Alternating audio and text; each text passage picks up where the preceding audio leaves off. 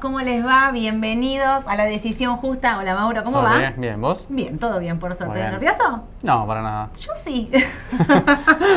es como raro, yo estoy acostumbrada a estar parada, me agarro el pelo, me muevo porque me pongo nerviosa y en cambio acá tengo que estar quietita, me dijeron, me dieron todas las Claro. indicaciones de comunicación, no te muevas, no sacudes las manos, no levantes los brazos, estoy acá, entonces... Es más quietitos, atado, más, eh, más atados, Más sí. tranquilitos. Sí. Escúchame, Mauro, la decisión justa. ¿Por qué ese nombre? A ver, eh, en base al análisis técnico vamos a ver qué hacer con los papeles, sí, tanto locales como exterior. A ver, qué hacer. Obviamente cada uno decide después, pero nosotros vamos a dar toda la información desde nuestro lado como para que el inversor tome la mejor decisión posible. ¿sí? Esa Sí. es la decisión, digamos, el nombre viene un poco por eso, Tal para cual. que, para que tome la mejor decisión en base a las herramientas que, que nosotros manejamos, obviamente que sin hacer futurología ni, ni nada, pero eh, sí basándonos en algo, en algo cuantitativo y algo, algo netamente técnico para, para basar la decisión. Buenísimo. Entonces, Mauro, hoy vamos, ya creo que algunos saben los papeles porque lo estuvimos mencionando, los papeles que vamos a estar analizando va a ser en el mercado local IPF y en Estados Unidos Google. Igual, mientras estábamos acá mirando, alguien estaba recién preguntando, voy a estar de moderadora, así que voy a estar leyendo las preguntas en vivo. Y alguien preguntaba qué compro en el corto plazo y demás, y Mauro me dijo, no sé, dijeron Google, eh, Microsoft, Mauro me mencionó otro papel que seguramente más adelante lo va a decir. Y dijimos, bueno, ¿por qué no también ver algún papel que ustedes nos estén preguntando en el momento? ¿Qué vemos para comprar en el corto plazo? Bueno, Mauro lo va a estar mostrando en vivo, porque lo que va a hacer hoy es análisis técnico en profundidad de los dos papeles que dijimos, Sí. IPF y Google. Y después, en base a las preguntas que ustedes vayan diciendo o haciendo, vamos a también eh, estar hablando de otros papeles.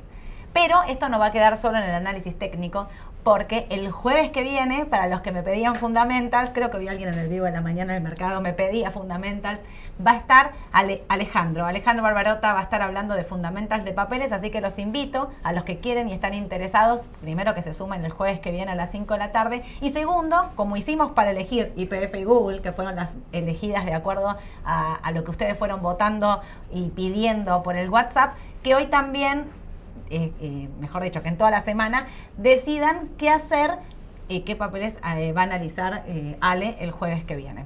Pero bueno, el mercado está abierto, Sí. está operando sí. porque eh, cierra a las 6 de la tarde. Ajá. Eso nos viene bien. Nos al viene principio, hasta que haya cambio de horario viene bien, ¿no? Sí, sí, nos da tiempo también a, bueno, a avisarles también a, a ustedes, darle información. Seguramente están siguiendo el mercado, pero que vemos el minuto a minuto, que está bueno. Obvio, Con el está abierto buenísimo. está bueno. Bueno, si les parece, les, eh, ¿podemos arrancar?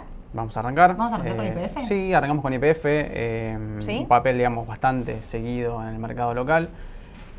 Eh, a ver, obviamente de los más, ho- hoy por hoy te digo, más codiciados a corto Sí. plazo.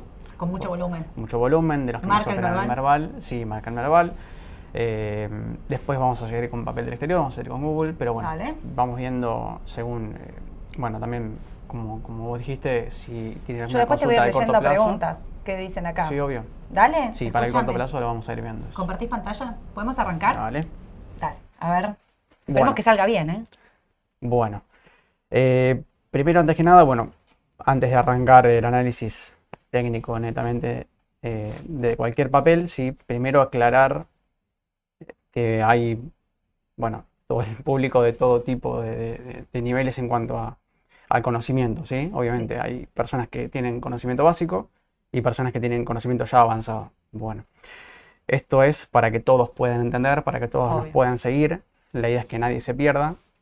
Obviamente las preguntas las vamos a ir, las vamos a ir viendo, pero Si en algún momento vamos muy rápido o hacemos Exacto. algo muy técnico, escríbanme que yo lo freno a Mauro, porque Exacto. Mauro arranca como yo, quinta fondo. la idea justamente es esa, es que, que todos eh, comprendan lo que, lo que estoy diciendo, sí, hacia dónde voy, que nadie se pierda. Así que voy a, obviamente voy a ir lo más lento posible dentro de la, del tiempo que tenemos, ¿no? Dale. Eh, bueno, antes que nada, otra cosa, papeles. Eh, diferenciar tendencias, ¿sí? Una tendencia, para los que no saben, sí es un movimiento en el cual siguen los precios, ¿sí? Los precios continúan hacia una dirección, una dirección alcista, una dirección bajista o una dirección lateral, ¿bien? Ahora, hay diferencia, a ver, hay diferentes tipos de tendencias. Hay tendencias de largo plazo, de corto plazo e intermedias, ¿sí? primero diferenciar eso de las tendencias mayores a seis meses, durante el papel se mueve seis meses eh, o, más, es una tendencia principal. ¿sí? Tendencia intermedia se le llama entre más o menos seis meses y tres semanas, un mes. Vamos a dejarlo en un mes. Okay. Menos de un mes es una tendencia de corto plazo. Así lo definen los libros técnicos. Entonces vamos a, una vez eh, dicho esto, ¿por qué lo digo? Porque la gente por ahí, eh, más que nada para que nos pongamos de acuerdo en qué tendencia estamos hablando. No te pregunto, ¿qué, ves de IPF en el corto plazo? Que sepamos más o menos de qué plazo estamos hablando. Porque el corto plazo otro me va a decir, es dentro de una hora. No, bueno. Exactamente. Depende de, qué punto de vista lo, lo, miren. Bueno, IPF, un papel que, como se ve en su momento en el 2019, se habrán acordado de las pasos en el 2019, donde claramente quebró el gráfico. Si esto es un, gap de ruptura, se le llama un gap. Eh, un gap es un, hueco en el precio, ¿sí? en el gráfico, donde los precios se separan tanto de la, del cierre anterior como de la próxima apertura. ¿sí? La apertura en este caso fue mucho menor, eh, esto estamos analizando sin ADR, ¿no? en el exterior. Y el gráfico obviamente se rompió, el papel llegó a los valer 2 dólares, prácticamente 2 dólares 20, fue el mínimo, el mínimo histórico en este caso, ¿sí? pero nosotros nos vamos a centrar en la tendencia que es principal, pero a partir de julio del 2022, ¿sí? que es donde eh, la gente, digamos, quizás se empezó a interesar por IPF. ¿Por qué? Porque claramente, fíjense, esto es una tendencia claramente lateral, es una tendencia principal, es, lateral, los precios no van a ningún lado, simplemente corren el tiempo y se mueven entre dos, eh, entre dos precios, y entre dos bandas. Vamos a ver después cuando, qué, hay que aplicar, qué habría que aplicar en ese caso, cuando la tendencia es de lateral o, que no va a ningún lado. Bien. Cuando hay tendencia, primero es identificar una tendencia, ¿sí? eso es lo principal para cualquier gráfico, no importa el activo, sean acciones, sean bonos, cualquier cosa. ¿sí? Yo me voy a centrar, como les dije, en una tendencia que empezó en julio del 2022, ¿sí? del año pasado, mediados de julio. Entonces, ¿eh? vamos más de seis meses, una tendencia principal. Bien. Ahora, ¿te acuerdas cuando yo había dicho que IPF podría volver a los 5.60 luego de esta suba que tuvo? ¿Sí? Que, bueno, si ustedes ven desde julio del 2022 hasta septiembre del 2022 fue un mes donde subió más de un 150% en dólares. ¿Bien? Sí. Bueno, entonces, claramente con la información, con la información que yo tenía de una tendencia lateral que no iba a ningún lado, y este nacimiento de una nueva tendencia, una probable nueva tendencia, ¿qué fue lo que hizo? Bueno, nuestro amigo Fibonacci, matemático, dice que cuando hay un cambio de tendencia o se avecina un cambio de tendencia, hay un movimiento brusco en los precios, ¿sí? sea bajista o alcista, no importa, en este caso es alcista, yo puedo medir yo puedo medir ese movimiento ¿sí? desde mínimo a máximo y ver hasta dónde puede llegar a retroceder en este caso. ¿Por qué? Porque acá se aplica la teoría de Elliot, ¿sí? que es, son ondas impulsivas y correctivas dentro de una misma tendencia. Tendencia, no vayan a aplicar esto a tendencia lateral porque no va a servir. ¿sí? Siempre que haya una tendencia, un nacimiento de una nueva, ¿sí? bajista o alcista, se puede aplicar. Bien, entonces en su momento yo dije que podría llegar a ir a 5.65, 5.60, que era el primer retroceso. ¿sí? ¿Por qué primer retroceso? Este rectángulo, vamos a llamarlo, vamos a ponerlo en verde, así no, porque el rojo no estaba bien visto.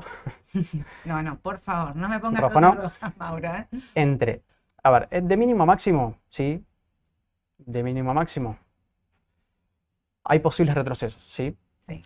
Entre el 38 2 y el 61.8 de números de Fibo se denomina cajón de Fibonacci. Este cajón es hasta donde podría llegar a retroceder el precio en caso de un avance como el que hizo IPF en julio, ¿sí? de julio a septiembre. Entonces yo dije, bueno, podemos medir, en este caso, si el papel retrocede mínimamente hasta 5.60, puede ir hasta 4.56. ¿Por qué? Claramente cae dentro de este cajón. ¿bien?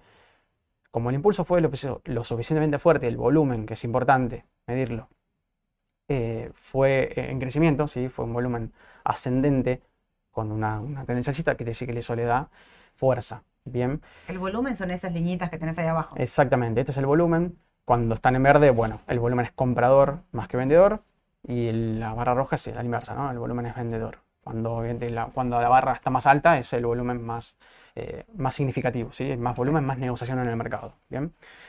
Ahora, eh, yo voy a utilizar algunos indicadores técnicos, después los vamos a ir viendo, porque hay muchos, hay muchísimos. No tiene sentido ver todos porque hay muchos que son similares, entonces yo selecciono acá lo que a mí me sirve para analizar. Cada uno después puede analizar según lo que le quede más cómodo, obviamente.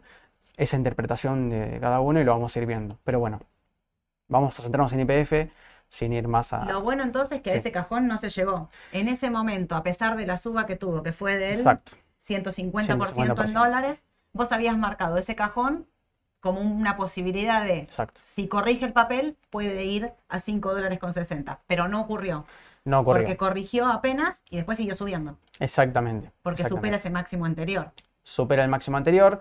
Eh, la tendencia sigue siendo alcista, eso no cambia nada. Lo que pasa es que, bueno, Fibonacci podés medirlo, podés utilizar Fibo siempre y cuando respete estos retrocesos. ¿Por qué? Porque yo, según respete este retroceso, yo puedo ir a aplicar la extensión. ¿sí? Una vez que se aplica el retroceso, se aplica la extensión de FIBO. ¿sí? Si el papel hubiese hecho esto, yo hubiese podido aplicar en cualquiera de estos tres precios, estos tres niveles de soporte, llamados soportes, que ahora voy a explicar bien qué es, por, para, las personas que no saben. ¿sí? Eh, tenemos tres niveles distintos de retroceso. Bueno, cuanto más se acerca al retroceso de 61.8, más fuerte va a ser la segunda onda de impulso. ¿sí? Esto se mediría, si hubiese sido así, si hubiese retrocedido, se hubiese medido de máximo a mínimo y de máximo a mínimo acá. ¿bien? Ahora, eh, niveles de soporte, niveles de resistencia. Niveles de soportes, esto es un nivel de soporte, ¿sí? pero que es, bueno, es, es un precio donde el precio frena, ¿sí? donde el activo deja de caer. Bueno, pero ¿qué es? Cuando el activo cae, cuando el activo cae de precio, es un exceso de oferta por sobre la demanda, ¿sí? como cualquier activo en el mercado financiero o pasa en cualquier tipo de mercado. ¿bien? Cuando hay muchos vendedores sacándose de encima el papel, vamos hablando mal y pronto, el, precio baja, porque claramente se acelera esa tendencia bajista, porque claramente la gente quiere vender lo más rápido posible. Bueno, un nivel donde esa oferta encuentra demanda y, y empieza a haber compradores es un soporte. Al revés, es una resistencia. Cuando la gente digamos, entra en esa vorágine compradora que, quiere seguir pagando el precio del activo a cualquier precio, digamos, quiere seguir comprando, porque cree que va a seguir subiendo, obviamente, ejerce una presión compradora. ¿sí? Entonces, eh, el nivel de resistencia es un nivel donde esa demanda encuentra oferta, ¿sí? donde los compradores encuentran vendedores, ¿sí? se igualan y los, en un momento los vendedores empiezan a superar a los compradores y el precio baja. ¿bien? ¿Qué fue lo que pasa acá? Que fue lo que pasó acá. Bueno, claro, el 720 era la primera resistencia, que era el primer valor que decíamos. Si lo corta, puede seguir. Ah, voy a hacer un freno un segundo en esto porque me parece muy importante la pregunta que está haciendo Sebastián, que dice, ¿por qué analizamos IPF en dólares, o sea, en el NICE, y no la acción acá en la Bolsa de Comercio en pesos? Y si este análisis sirve si quiero analizar el papel en el mercado local, la respuesta de por qué hacemos esto en dólares es porque nosotros tenemos un tipo de cambio implícito, o sea, la acción en Argentina y la acción en Estados Unidos están relacionadas por el tipo de cambio que es el contado con liquidación. Si nosotros la analizamos en pesos, en realidad siempre, a ver, si el dólar sube o baja, el papel en pesos también se mueve por tipo de cambio. En cambio, si nosotros la analizamos en dólares, es más puro, es más limpio el gráfico porque la estamos analizando en la moneda dura directamente. Y como IPF tiene mucho volumen también afuera, nos sirve obviamente eh, analizarla más en dólares que en pesos. Ahora, cuando Mauro habla de resistencias en dólares y demás, sirve absolutamente para el papel acá en Argentina, porque cuando, si vos haces, no sé, 720 por lo que estaba el contado con liquidación en ese momento, te va a dar aproximadamente cuánto tenés que pagar acá en pesos en Argentina esa misma acción. Claro. A veces pasa que en un momento donde está comprador, uno paga hasta un poco más caro acá en Argentina el dólar, porque bueno, hay menos vendedores y más compradores. Pero lo que está analizando Mauro sirve completamente tanto para IPF local obviamente el internacional, pero nos parece más limpio, ¿no? Más claro. Exactamente. Si no, al, análisis en pesos hay que agregarle el dólar. Y vieron que acá el dólar a veces sube por un rumor, una noticia, una intervención, una medida. Digo, sí, sí, acá el tipo de cambio distorsiona todos los gráficos en, pesos. Tengan en cuenta eso, que, cada movida, sí, cada suba del tipo de cambio afecta, ¿sí? afecta a- al papel, entonces se mueve distinto. Muchas veces pasa que el papel acá cae y afuera no tanto, Obvio. o está neutral porque el tipo de cambio está subiendo en el exterior. Bueno, eh, entonces siempre que puedan verlo eh, en dólares, analizar en dólares técnicamente, muchísimo mejor, más precisión vas a tener en, en el análisis y mejores decisiones vas a tomar. Obvio. Esa es la idea. Eh, bueno, seguimos. Bueno, ahí por suerte no, Acá no retrocedió. Superó los 720, Exacto. Así que, que acá, que fueron soportes después en un momento. exactamente. Entonces acá la teoría de FIBO no puede ser aplicada, digamos, de la mejor manera. No digo que no, pero no puede ser aplicada de la mejor manera. Bueno, ahora, medias móviles. ¿Qué son medias móviles? Son promedios de precio, ¿sí? De cierres de las últimas ruedas que suavizan el gráfico. ¿sí? La idea es suavizar el gráfico para qué? Para hacerlo justamente, eh, para que uno vea la tendencia de manera más amigable, si no ve las velas japonesas que están, digamos, eh, en el gráfico, ¿no? Pueden ser velas japonesas, pueden ser barras, eso es según cada uno. Bueno, eh, el cruce básico para analizar una tendencia es el cruce de 50 y 200 de ruedas de medias móviles. Bien, Sí. cada cruce de 50 hacia arriba de la de 200 es un cruce alcista de largo plazo. Cada cruce hacia abajo es bajista. Bien, después pueden usar medias móviles de 20, de 10, de las que ustedes quieran. Eso no, hay problema, depende de lo que estén midiendo, obviamente. Siempre Edu usa mucho 2142. También es muy Edu, usada. Siempre sí. los que escuchan en la mañana del mercado, cuando está Edu, van a ver que siempre habla de las medias 2142. Bueno, lo que está usando Edu ahí es, por ejemplo, la media de 21, hay 20 ruedas en un mes en, en la bolsa, ¿sí? Obviamente los Sí. fines de semana no, no opera. Entonces, está usando una media de un mes con una media de un mes y medio, más o Sí. o dos meses, ¿sí? Dos meses contra un mes. Bueno, son medidas, digamos, de, de- de mediano plazo para analizar, por eso son más usadas, obviamente.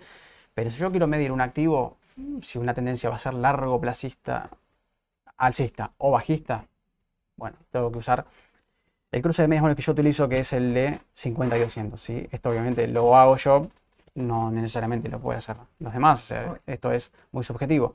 Bueno, eh, IPF, una vez que inició la tendencia, ¿sí? Porque nosotros dijimos acá que acá inició una tendencia porque empezó a romper máximos y la primera resistencia, como bien vos dijiste, fue acá, ¿sí? En 5.50, después pasó a 5.90, bueno, es una resistencia histórica, ¿sí? Esto es un, esto es un nivel de precios histórico. También hay que diferenciar resistencias eh, históricas o, estáticas y dinámicas, que después bueno, lo vamos a ver después.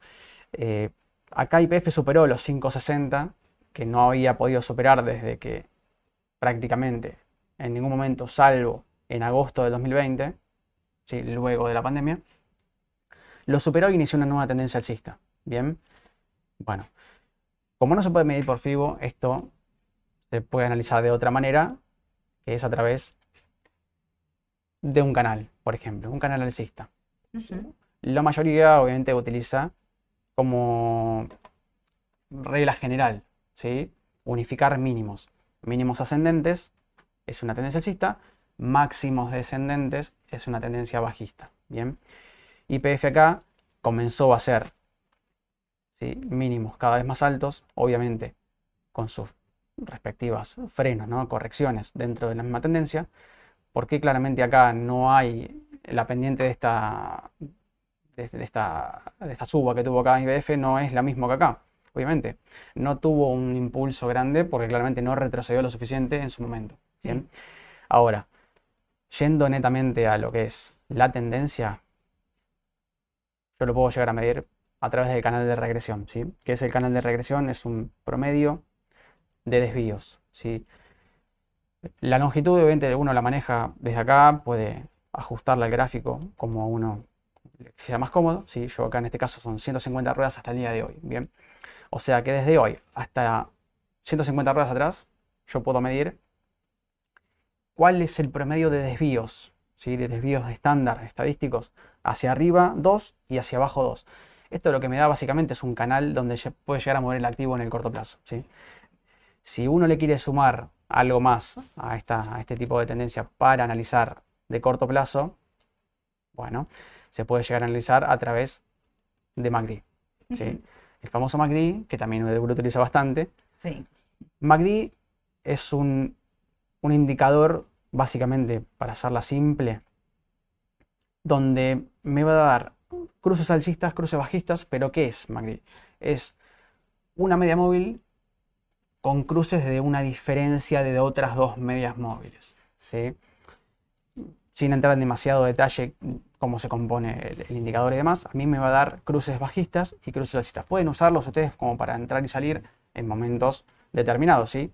MACD, por ejemplo. Es más corto que las medias. Exactamente.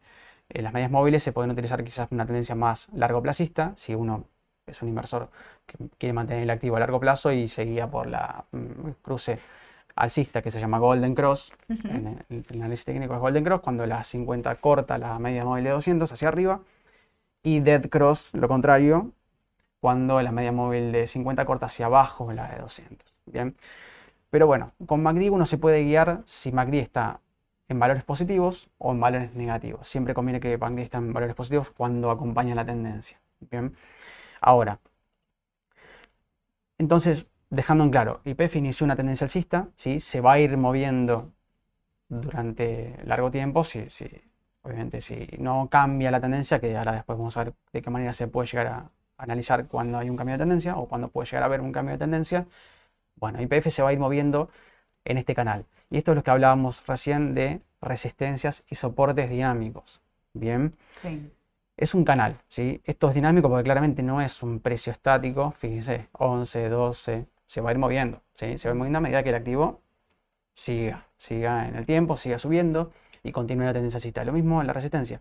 Fíjense que no suele sobrepasar la resistencia dinámica, que eh, generalmente se respeta dentro del canal. Esto para lo que es análisis netamente de tendencia, ¿sí? Eh, ahora. Tengo una pregunta ahí, ya que te tengo. ¿No está haciendo como un piso en esos 11? Sí. Si yo miro estas últimas ruedas, no sé cuántas ruedas será eso, que es un mes. Esto es desde, sí, frenó el 18 de enero. Bueno, 18 de enero, hoy 23 de febrero, un mes. No está haciendo como un piso ahí hace en 11, ese, exactamente ahí. Este piso en 11 11 dólares. Bien. A ver, Acá también entra en juego, ¿sí? además del análisis de tendencia y todo lo que sea cuantitativo, todo lo que esté escrito en los libros, ¿sí? que, si bueno, yo aplico esto y es así, digamos, porque es matemática, porque está aplicado así, entra mucho a jugar lo que es el análisis chartista. ¿Qué es el análisis chartista? La identificación de figuras. Figuras de cambio, figuras de continuidad, eh, patrones de comportamiento del precio, que sí hay que darle importancia. Si bien eh, no son determinantes, ni mucho menos, pero sí hay que darle importancia. Ahora, cuando uno tiene una tendencia alcista que está bastante bien marcada, tiene que analizar cuando el precio empieza a frenar, como bien vos decís, en una especie de piso. ¿Qué pasó acá? ¿Por qué el papel no continuó subiendo con este impulso que tuvo acá, por ejemplo? Bueno, uno puede identificar figuras y tenemos dos tipos de figuras, básicamente. Son las de continuidad y de cambio. ¿sí? Continuidad, básicamente que el papel está haciendo una, especie de figura, un dibujo, donde a mí me, me, da la, sospecha de que la tendencia sigue, ¿sí? que puede llegar a seguir. Bueno. Y también tenés de cambio, donde decís, bueno, acá sospecho que por ahí la tendencia se terminó y que empieza a retroceder, en este caso. Por ejemplo, si fuese una figura de cambio, yo diría, bueno, tengo que estar atento, no quiere decir nada, pero tengo que estar atento a salir del activo porque me está dando señales de debilidad de tendencia. ¿sí? sí. Bueno, Acá. Punto acá te preguntan eso. ¿Cómo se encuentra en inglés el indicador, el indicador de canal de desvío? ¿Cómo se llama? Desvío estándar. Desvío estándar. Acá está. está preguntando ahí? Eh, sí, lo tenés como. Eh, sí, sí desvío estándar. Estándar. Eh, no pero vos lo tenés en castellano, ¿verdad? Sí, acá está en castellano, pero algunos lo tienen en inglés en, en TradingView, así que estándar, eh, cine obviamente, es el estándar. Sería. Mm. Bueno, el desvío estándar básicamente es un indicador de volatilidad. Sí. Indica cuán volátil está el papel hoy, bueno, en las últimas, en este caso, 20 sesiones, 20 ruedas. ¿sí? Eh, qué volatilidad maneja. Y después lo vamos a usar para otra cosa. En este caso, ¿por qué IPF puede llegar a frenar acá en este precio? Bueno, acá pueden, esto obviamente, el análisis chartista es muy subjetivo. ¿sí? Entonces uno puede llegar a decir, bueno, mira, esto es una figura de triángulo. Hmm. Total. Puede llegar a ser una figura de triángulo. Es muy similar. Bueno, ¿qué es el triángulo? Es una figura donde generalmente no suele ocurrir cambios, generalmente suele ocurrir continuidad. ¿sí? Eh, no vamos a ponernos a explicar todas las figuras de, de patrones de conducta de precio porque si no, no terminamos más, pero si esto es un triángulo como creo que es ¿sí? el comportamiento que podría llegar a ser eh, el activo en este caso, o debería ser, sería una vez que termine de formarse el triángulo, sí que son máximos descendentes y mínimos ascendentes, sí que van hacia un mismo lugar, bueno, si es de continuidad, debería romper, debería ser una especie de ruptura, luego volver a testearlo, en este caso la resistencia dinámica del triángulo, Sí. y nuevamente seguir su camino hacia arriba. ¿sí? Este sería el movimiento lógico si es un patrón de continuidad, ¿sí? de tendencia. Sí. Ahora, Pará, eh, y si sí, hace eso, sí, en esa suba, vos podés saber hasta qué precio podría llegar, porque yo me acuerdo que Ale hizo un análisis fundamental de IPF y demás, y me había dicho 18. Sí. 18 dólares era lo que Ale pensaba en ese momento, por su análisis de fundamentals de IPF, lo que IPF tendría que valer. Bueno, ahí está. Ahora entramos en el análisis de resistencias históricas. Ok. ¿sí? ¿Por qué? Porque no tenemos manera de saber en cuándo una tendencia hasta qué precio llega, sí con el canal hasta dónde puede llegar a, a extenderse en el corto plazo, pero es dinámico. ¿sí? Sí. 13 dólares, 15, depende hasta dónde se mueva. Bueno, esto es un, un análisis, digamos, más histórico, ¿sí? donde el papel podría llegar, siempre que hubo una resistencia en el pasado, generalmente se vuelve a respetar. Resistencias y soportes, ¿sí? O mismo cuando una resistencia se quiebra, vuelve a ser soporte y viceversa, ¿bien? Entonces, si uno analiza el papel desde lo que es, por ejemplo, junio de 2018, donde tenemos, sí, eh, soportes bien marcados, por ejemplo, en 13 dólares, ¿sí? Por ejemplo, en 12 dólares, ¿sí? ¿Hasta dónde puede llegar el activo? Y, bueno, uno puede hacer un análisis histórico y decir, puede llegar hasta 26, puede llegar hasta 18, que eso fue una resistencia en, en julio del 19, justo antes de las PASO. Sí. Entonces uno puede hacer, bueno, ¿Y un ese cierre de gap que es 15? ¿Este acá hay ¿Cuál? un gap ahí? ¿Es Sí. 15 dólares ese Estos son, sí, estos son 15 dólares. Ok. Son 15 dólares, también puede llegar a cerrar un gap. Los gaps, hay tres tipos de gap, de continuidad, de ruptura.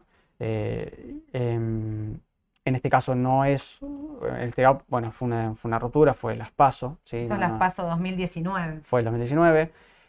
Puede llegar y a cerrar ese gap en 14.90, 15 dólares. Es, una, es un precio que podría llegar a, a buscar, ¿sí? Mm. Entonces, bueno, Ese es el Eh, precio que nosotros tenemos marcado. es un precio como para que uno analice la tendencia. Sí, esto es lo que es análisis de tendencia. Para mí es alcista, ¿sí? Puede Sí. llegar a buscar estos precios, 15 dólares, 18, 26, etcétera. Bien, ahora, para los cortoplacistas, ¿sí? Para no alargar demasiado más el análisis de IPF y pasar a Google. Bueno, análisis de corto plazo para IPF. Esta es una técnica que yo utilizo para analizar corto plazo, ¿sí? Que es combinar activo, eh, indicador MACD, que es lo que hablamos antes, Mm. que es un indicador un poco lento, pero me indica un cambio de tendencias, de corto plazo obviamente, pero lento, y algo un poquito más dinámico algo más eh, jugador, digamos, bien cortoplacista, que se mueve bastante rápido, como la estocástica. ¿Qué es la estocástica? Es un oscilador, ¿sí? Los osciladores son ideales cuando hay tendencias laterales, ¿sí? ¿Por qué? Porque no tiene sentido analizar tendencias si el papel se mueve entre dos valores. eh, no va a servir eh, en ese caso. Entonces, la estocástica a mí me va a dar puntos de entrada y puntos de salida. Si bien esté el papel sobrecomprado en este nivel o sobrevendido en este nivel. ¿sí? Sobrecomprado, para que lo digamos, es más de 80 en ese valor que estás mirando Claro, estocástico, y sobrevendido es menos de 20. Exactamente. Cuando el, cuando el activo, cuando la, mil- la, la estocástica me está dando niveles de sobreventa, ¿sí? y MACD se encuentra en estado positivo, ¿sí? por arriba de cero, es Sí. una señal donde yo tengo que, me está dando una señal de venta, ¿sí? una señal de salida. Puede ser que dé falsas señales, mil veces va a dar falsas señales, ¿sí? donde Sí. por ahí yo vendí acá y me perdí toda esta suba. Bueno, puede ser.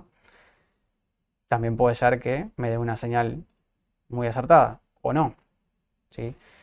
Generalmente, generalmente, si uno utiliza la estocástica solamente, va a dar mil falsas señales. Entonces, por eso se combina con MACD como para que se suavice ese tipo de decisiones, no se tomen decisiones, salvo que sea un, trading muy corto plazo, pero la idea es que se tomen la mejor decisión posible, ¿no? No, perderse subas ni tampoco quedarse comprado cuando está bajando. Obvio. Entonces, bueno, eh, hoy el papel, digamos, siendo MACD que está en positivo y la estocástica neutral, yo para mí esperaría que defina el triángulo, que es lo que es lógico también, ¿no? Porque es una figura de indefinición. Entonces, la estocástica tampoco sabe Mm. para dónde ir. ¿sí? Te estaba dando... En el corto plazo, entonces no comprarías. Esperarías o toca 11 dólares y quizás es una señal de entrada porque ahí Sí. hay como un piso. Guiándome netamente por la figura de continuidad, Hmm. sí tendría el papel, sí compraría, porque esperaría valores más altos, ¿sí?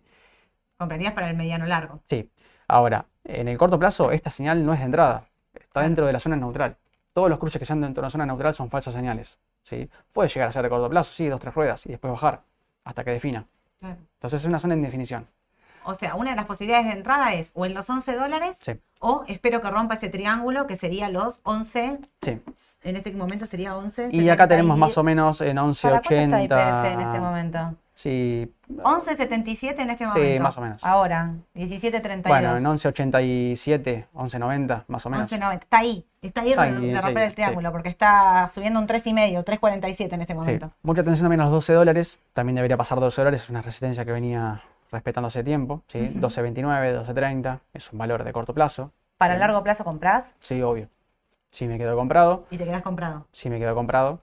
Va a depender mucho también del contexto argentino. Sí, lo mismo que con- lo explicamos con Obvio. los Mira, bonos. y justo de eso te quiero hablar. Te quiero hacer dos preguntas. Uno, te preguntan si no vas cambiando de temporalidades para tratar de ver movimientos. Además del precio, ¿observás el volumen o solo se usa cuando se analiza con FIBO?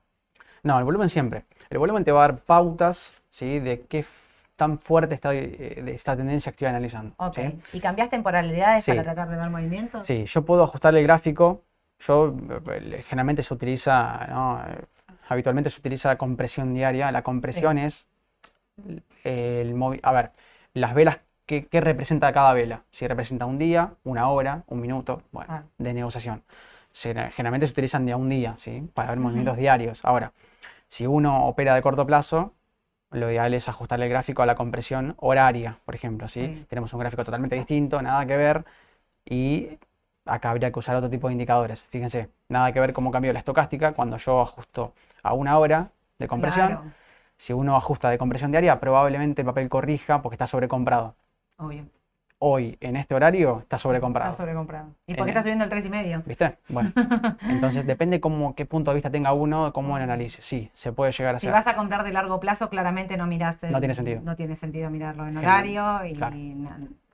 Eso lo está mirando. o yo a veces pongo en cinco minutos, pero pongo porque Sí, estoy sí, sí. mirando el minuto a minuto para hacer un movimiento más de corto plazo, pero si no, no, lo haría. Todo depende, es relativo, depende de lo que vos quieras hacer con el, con el, activo. De largo plazo compramos IPF y la mantenemos comprada entonces. Yo mantendría. Ok, y te preguntan acá, bueno, más nos pregunta Eduardo, dice, el temor es que pueda ser manejado políticamente debido al atraso de tarifas e inflación.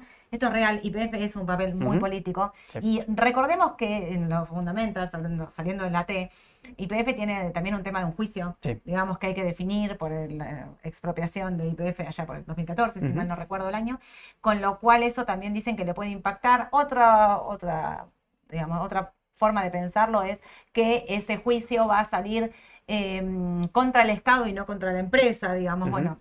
Sí. No se sabe todavía, es una jueza de Nueva York, claramente no se sabe ni qué puede definir. Hace más de 150 días que lo tiene y no da, no da sentencia y también lo puede hasta patear.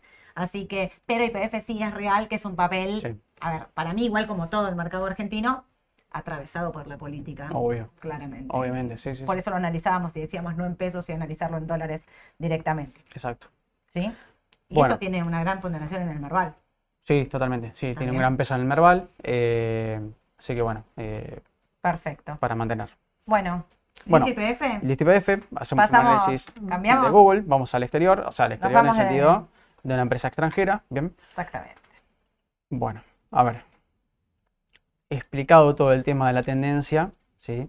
Obviamente después cualquier cosa nos preguntan, pero acá se darán cuenta de que Google, a partir de noviembre, como todo el mercado americano, empezó una tendencia bajista, ¿sí? Sí. medias móviles. Vamos a ir un poquito más rápido acá para así no, no alargar tanto. Claramente es un cruce bajista, ¿sí? que condice con toda la baja que tuvo luego. Fíjense, si uno se hubiese guiado por las medias móviles, se hubiese vendido en marzo del 2022 y se hubiese evitado toda esta baja, ¿no? Impresionante. ¿Viste? Entonces, bueno. eh, ahora me Recordemos preguntarán. que sí, pa- el papel tecnológico es altamente eh, castigado por la suba de tasas que sufre Estados Unidos desde el mes de marzo-abril, cuando la Reserva Federal empieza a subir Claro. su tasa, empieza en 25, 50, 75 Ujú. puntos, acelera para eh, dar batalla contra la inflación. exacto. En este momento estamos con una suba de 25 puntos, una inflación que fue un poco más alta de la estimada, un PBI que vino hoy a la mañana 2.9 versus el estimado 3.2, lo cual habla de una economía un poco más castigada de lo que se pensaba. Y acá empieza, bueno, va a subir va- o no va a subir la tasa. Se sabe que la va a seguir subiendo porque están lejos del precio de la tasa de inflación objetiva que quiere la Reserva Federal. ¿Y por qué analizamos Google? Bueno, primero porque es un papel de primera línea del sector tecnológico, pero fue altamente castigado por la suba de tasas. Sí, Y en este momento habría que ver, después de esta baja, que Pablo ahora nos va a contar, si es momento o no de entrar. exactamente. Bueno, a ver, ¿cómo uno puede llegar a medir cuándo es momento para entrar? Bueno, primero, obviamente, el objetivo que tengan. ¿sí? Si es mantener el papel a largo plazo o si hacer un movimiento de corto plazo. Bueno, son dos puntos de vista totalmente distintos, se usan herramientas totalmente distintas. Bien. Si uno quiere mantener el papel a largo plazo, tiene que analizar la tendencia, será el ideal. Bien. Ahora, Google llegó a un mínimo en noviembre, ¿sí? De 83 dólares y medio, ¿sí? Que fue un mínimo, un máximo que había alcanzado, perdón, acá en agosto de 2020 y que había alcanzado un mínimo, que fue lo que yo les contaba anteriormente, que fue una resistencia en septiembre del 20 y fue un soporte en enero del 21, ¿sí? Y otra vez vuelve a respetar este nivel, ¿sí? 83, entre 83 y 85, es una zona de precios, ¿sí? 84, más o menos ahí, ¿bien? Bueno, dicho esto, Piso, piso, recontra piso. bueno, ahí está. ¿Puede llegar a ser un piso? Bueno, vamos a ver de qué manera puede llegar a ser un piso. ¿De qué manera yo puedo analizar una tendencia? ¿Cuándo una tendencia puede llegar a cambiar? Que yo lo comentaba eso con IPF. Bueno, vamos a entrar otra vez con MACD. Y acá vamos a sumar un viejo conocido de muchos que es el índice de fuerza relativa o RSI, para los que ya entienden más de, de- de la jerga, ¿no? Bueno, ¿cómo analizo si Google o cómo puedo llegar a visualizar, anticiparme a un cambio de tendencia sin esperar las medias móviles? ¿Por qué? Porque las medias móviles, una vez que cruzaron, es una confirmación, ¿sí? Las medias móviles son, eh, son seguidores de tendencia, no son líderes. Entonces yo necesito analizar primero eh, digamos, eh, indicadores líderes para anticiparme. ¿Por qué? Pues yo quiero comprar lo antes posible si es una tendencia Claro. de, que pasa de bajista a alcista. Y Bueno, porque si miro la media móvil a veces me da la sensación de que estoy comprando tarde y vendiendo tarde. Exactamente. Quizás en la- después a lo largo no, vendí bien, pero una parte de la suba y de la baja la pierdo con la Sí, porque es un promedio de precios y el promedio es sobre Sí, es un promedio histórico. Entonces, claramente siempre es un indicador más retrasado que otros. ¿sí? ¿Cómo puedo yo anticiparme? Bueno, ¿se acuerdan que yo les decía que para analizar una tendencia bajista o cómo darme cuenta si una tendencia bajista, bueno, eh, unificar máximos descendentes, ¿sí? Para analizar una tendencia, para darme cuenta que es una tendencia bajista, son máximos descendentes. Bueno, en este caso, yo lo que voy a hacer en una tendencia bajista es analizar los mínimos, ¿sí? Parece loco, pero yo voy a analizar los mínimos si son descendentes o empiezan a ser ascendentes, ¿sí? Que es lo importante. Y acá entramos a jugar con el tema de divergencias, ¿sí? Divergencias positivas y divergencias negativas. Que son positivas? Divergencias alcistas, donde el activo realiza mínimos que no condicen con los mínimos del oscilador o de los osciladores. En este caso, combinación de MACD con RSI. Bien. Ahora, cuando el activo empieza a hacer mínimos cada vez más bajos, dentro de la misma tendencia, obviamente, y el oscilador, por ejemplo, MACD, olvídense de esta línea verde por ahora, el oscilador empieza a hacer mínimos cada vez más altos, Mm. ¿sí?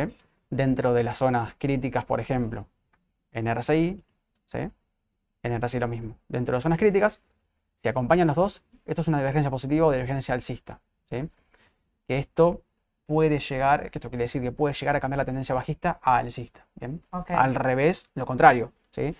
Si los máximos son en una tendencia alcista, el papel cada vez más altos y los máximos del oscilador son cada vez más bajos, Ojo, porque puede llegar a ser una divergencia bajista o divergencia negativa. ¿bien? Para Mauro, los casos de tendencias, acá Gustavo te pregunta, los casos de tendencias, Sí. alcistas o bajistas, ¿usás ADX? Sí. Ok, Mm. El ADX se usa para medir la fuerza de esa tendencia, ¿sí? sí. El ADX eh, o índice de movimiento direccional. Ay, perdón. Acá lo saco porque si no. ahí va. Índice de movimiento direccional. ¿sí? Sí, El ADX se usa en combinación con el DMI. ¿sí? Por ahora olvidémonos del DMI porque ya vamos a entrar en un otro, en otro terreno. El ADX es la línea azul, que ustedes ven acá en el gráfico. ¿Qué es la el ADX? Es un indicador de fuerza de tendencia. Si yo esto lo puedo ajustar. Puedo ajustar 14 ruedas, 20 ruedas, 200, lo que a uno le convenga. ¿sí? Generalmente se usa 14 porque lo que yo estoy midiendo acá es la fuerza de las últimas 14 ruedas. ¿sí? ¿Para dónde van? ¿Hacia arriba, hacia abajo? No importa si van hacia arriba o hacia abajo. El tema es la fuerza que tenga esa tendencia. Si es bajista, ¿qué tan fuerte es esa tendencia bajista? ¿Puede llegar a continuar? Lo mismo alcista. Los niveles de ADX son 20 y 40, ¿sí? Niveles críticos de ADX, acá. ¿Ah? Niveles de 40 y 20. Ahí lo estoy ajustando. Y ahí lo alejo para que se vea, ¿sí? Cuando el ADX cruza por, ah, digamos, hacia abajo, el nivel de 20 significa que la tendencia se está debilitando. Tendencia de corto plazo, ¿eh? Tendencia de 14 en este caso. Ojo. Cuando el ADX cruza el 20 hacia arriba y cruza nuevamente 40 hacia arriba, esa tendencia es fuertísima. ok. ¿sí? Entonces uno puede medir con esto qué es lo que está pasando en el corto plazo, si se debilita o se fortalece una tendencia de corto plazo. Mm. Esa es la ADX, es la fortaleza. No importa si es bajista o alcista, no importa. Eso no está midiendo esto. Para eso tenemos MACD. Bien. Entonces, Google, si a mí me preguntas hoy, para mí, Google hizo un piso en 83, 85, que fue un soporte histórico. Hay divergencias, hubo divergencias positivas o alcistas.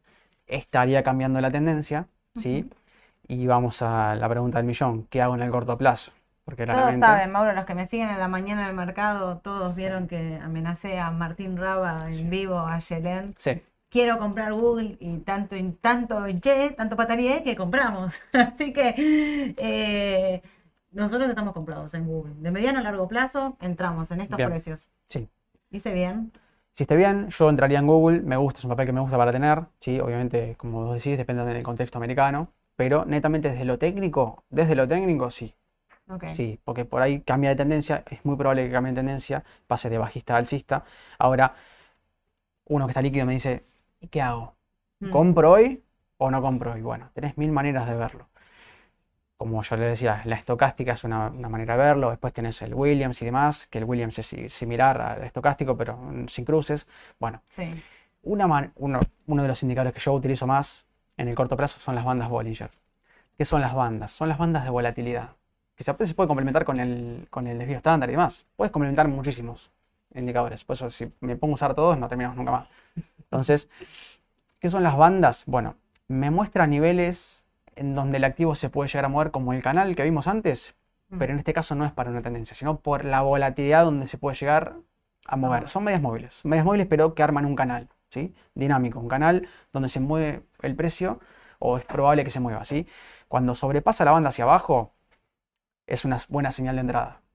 Cuando sobrepasa la banda hacia arriba, es una buena señal de salida. Fíjense que generalmente no falla. Sí. Generalmente no falla, ¿sí? Se suele dar muchísimo esto. Bien, cuando el papel se sobrevende, Mirá. que generalmente se complementa con la estocástica, Sí. y con algún que otro cruce de MACD también puedes complementar mil cosas. Siempre uno tiene que tratar de en análisis técnico de no guiarse por un solo indicador, ni mucho menos, sino bien complementar con muchos y de ahí sacar una conclusión. ¿sí? Esa es la idea. Entonces, bueno, a mí, particularmente, si me preguntas a mí, para mí Google puede llegar a seguir corrigiendo en el corto plazo. Es probable que lo haga, ¿sí? Puede llegar a respetar la banda en 88, que es un buen precio por ahí lo respeta a 85 y la banda se extiende un poquito más, o sobrepasa la banda y puede rebotar en 85, mínimo 83, Ok. pero no mucho menos, a ver, no mucho menos que eso, porque en realidad acá estamos midiendo cuánto es en porcentaje. 5%, Sí. 7%, 8%. A ver, Para exagerado, con corto la plazo es un montón igual. con toda la furia. Eh, nosotros cuando compramos Google o cuando yo insistí en Google, primero, bueno, porque está todo el tema de la, eh, de la inteligencia artificial, Google tuvo una caída muy fuerte cuando hizo una presentación de ese Sí. bot, que le salió mal, porque Sí. para los que no lo vieron, hizo una presentación en vivo, le hacía una pregunta, el contestó cualquier cosa y bajó como Sí. un montón. Verdad.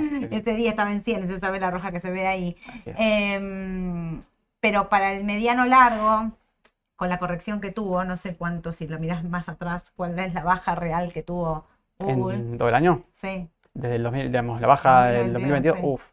Y sí, la baja fue, ya te digo, desde los máximos, máximo, máximo. Sí, vamos al medio de enero de 2022 hasta ahora, sí, es un 40% en dólares. un 40% en dólares. Para una empresa Muchísimo, que, claro, muchísimo, es un montón. Pero aparte para el mediano largo, digo, muchas veces los mercados, y, y esto es algo que acá ya me meto un poco en, en, en fundamental, lo que nosotros vemos y mencionamos muchas veces con Edu, con Aye, con Ale, que los mercados se adelantan Sí, y si el tema de la suba de la tasa empieza a disminuir, ya no está en 25 puntos, llegamos a estar en 75 puntos, los mercados se adelantan, las bajas se adelantan. El año pasado fue un año muy negativo para los índices. sí. Entonces, yo lo que no quería era por un 5%, un 8%, quedarme afuera de un papel líder del sector y quise comprar para quedarme largo. ahí está. Esa es la decisión. Esa es la decisión, digamos, que cada uno toma, obviamente. Sí, Obviamente, es comprar, personal esto, ¿eh? O comprar sea, a precios mínimos, mínimos, es muy raro que lo hagan, ¿sí? En el mínimo mínimo. Tiene que ser algo muy, muy fortuito.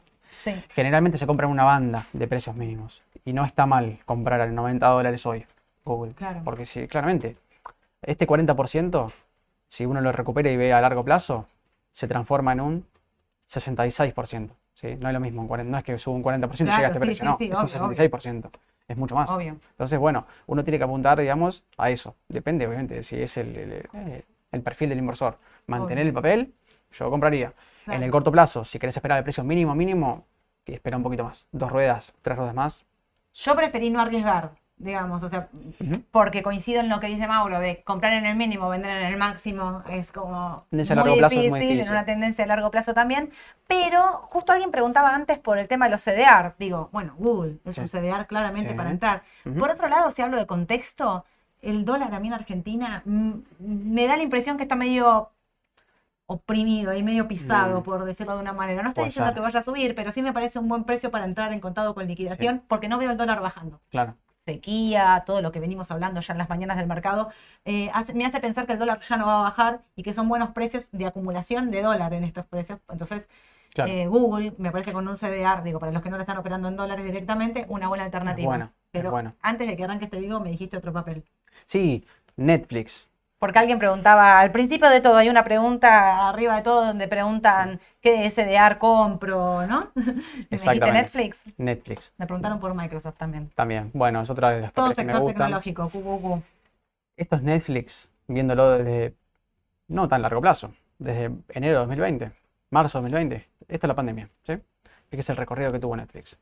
Durante toda la pandemia, que obviamente claramente subió muchísimo, impulsó Sí. muchísimo el precio, como, como Mercado Libre, como ha pasado por muchos activos que, que los ha beneficiado la pandemia, ¿no? Sí, Entonces, luego del 2000 noviembre del 21, si el mercado bajó, no sé, 25, 30, 40%, Netflix lo hizo más de un 77%, 76%. Una locura total, ¿bien? Ahora, vamos a verlo desde una tendencia principal, porque claramente mayo del 22 es una tendencia principal, Tendencia principal. junio del 22 es una tendencia principal, sí, hasta hoy, ¿no? Hablando. La tendencia empezó a ser alcista otra vez, ¿sí? Otra vez mínimos ascendentes. Después hay que medir, obviamente, la, la- la volatilidad, la fuerza y demás, pero las medias móviles lo confirmaron en noviembre del año, o sea, el noviembre que pasó, ¿sí? El 22. Entonces, es una tendencia alcista. Mm. Eh, depende mucho también de, de- de- de cómo se desarrolla la empresa, de los balances Obvio. y demás, de los Los suscriptores que tenga Netflix. sobre todo, ¿no? Netflix está todo el tiempo Pero con eso. netamente desde lo técnico, si bien MACD había dado señales de venta, ¿sí? acá en febrero, y la estocástica se había un poquito adelantado acá, bueno, estocástica hoy está dando casi, digo casi, porque no es una sobreventa, pero casi sobreventa.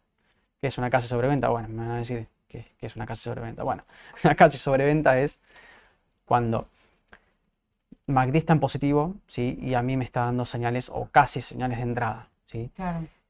¿Es una señal de corto plazo? Sí. Justo te preguntan, ¿vendo dólares para comprar Netflix? Y, bueno, ya es otro tema, ¿no? El tema de la venta de dólares, pero yo creo que Está dando entrada en 3.14, el corto plazo de 3.14. yo creo que sí. ¿Cuánto está Netflix ahora? Espera. Está 3.25, hoy achicó un montón. Moderna se está destruyendo, es verdad, viene balance ahora en un cachito. ¿eh? Sí. 6 abajo para el que me está preguntando por Moderna. Mm. Netflix está 325, 325 con 15. 3.25, Eh, 15, sí. baja casi un 2.90. Bueno, en el este intradiario de hoy fue Pero pará, 3.15. el mínimo de hoy, Claro, 3.15. eso te iba a decir, el mínimo de hoy. Esta es la vela de hoy. Claro. Bueno, yo no soy especialista. 314,30 el mínimo Sí. de hoy, Mauro, y rebotó. Y en este momento está 325. Esa vela que está haciendo también es una señal. Bueno, ahí está. Eso te iba a decir. No soy especialista en, vena- en velas japonesas, eh, lo voy a aclarar. Eh, sé que está el, el hammer, sé que está el, el hombre colgado y Mm. por ahí eso lo utilizo. Edu por ahí es más especialista que yo, pero es una señal, digamos, cuando en este caso el mínimo, ¿sí? el cierre es mucho más alto que el, que el mínimo intradiario y tenés la estocástica eh, dando ya sobreventa y por, y está operando por debajo de la banda Bollinger, que es una banda de volatilidad, Hmm. y está dando señales de entrada en el corto plazo. Sí, probablemente tengas una suba como esta. Nada despreciable, ¿eh? porque claramente acá en, en enero una suba un 15, 16%. Sí, sí, Me quedo corto, 16, 17 y medio. Es un golazo. En perfecto. dólares. Esto estamos hablando en dólares siempre. ¿eh? Sí, El en CDR es distinto porque se mueve con el contado con Mm. liqui, pero esto es en el papel de afuera. Entonces, un 16%, yo firmo, ¿eh? obvio. Firmo. Puede llegar hasta ir a la Te banda. por, te digo, te preguntan Sí. por un montón, pero me hacen acá señas, voy a echarle la culpa a todo el equipo, no Sí, vamos a contestar más preguntas, me están haciendo todos, me hacen así, hora, me hacen hora, así, pues, se sí. va, sí, 53, apañaste las 5, basta, basta, Mauro, ves que al final no era que yo hablaba mucho, hablo, hablo, y a mí me dejan hablar y yo me explayo. Sorry. Escúchame, pero igual te preguntan de todo, te preguntan de Apple, te preguntan de Microsoft, te preguntan de Vista, Vista, vamos a analizarlo, Mm. si quieren Ale, hace a fundamental, sí, lo vamos a Hace todos. fundamental eh, el jueves que viene, podemos imponer vista, que es un papel que muchos preguntan y todos quieren. Eh, todo lo tecnológico para redondear. Apple, Microsoft, eh, Netflix. eh, Netflix puntualmente está para un rebote de corto plazo, pero todo lo tecnológico está para un rebote de corto plazo, de mediano. Habría que ver qué pasa con la Reserva Federal y Estados Unidos. A la persona Martín que me sigue preguntando por Texar y por qué acá baja y afuera eh, sube. Texar vino con un balance muy malo acá en Argentina pero Ternium venía bien.